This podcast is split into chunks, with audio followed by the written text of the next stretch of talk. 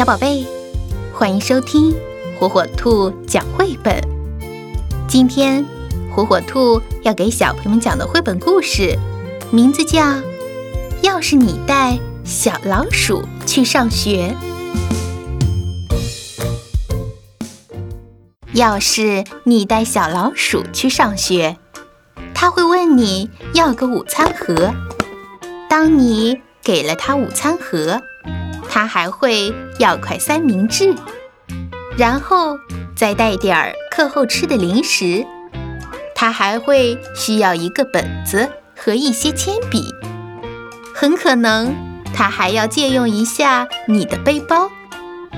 一到学校，他就把他的东西放进你的储物柜，然后这边瞧瞧，那边看看。他可能会做点儿算术题，再写几个小词儿。他甚至试着做了一项科学实验，然后他要把自己洗干净，你就得带他去浴室。等到他变得漂亮又干净，他就准备吃午饭了。在去食堂的路上，他准会看见一些积木。他就搭起一件老鼠之家，他还用粘土做了几件家具。他忽然发现书架上需要摆几本书，他就自己创作一本书。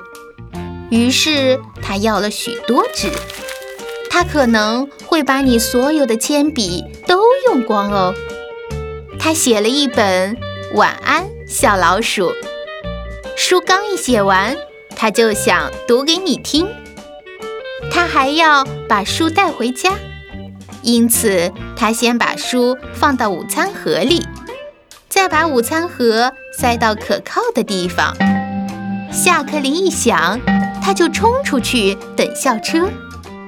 当他等车的时候，他会抓紧时间玩一会儿足球，然后又让你跟他投几下篮球。还要玩两下滑板。等到他停下来歇口气儿的时候，他会想吃点零食，所以他会问你要那个午餐盒。八九不离十，要是他问你要你的午餐盒，你就得带他回学校去。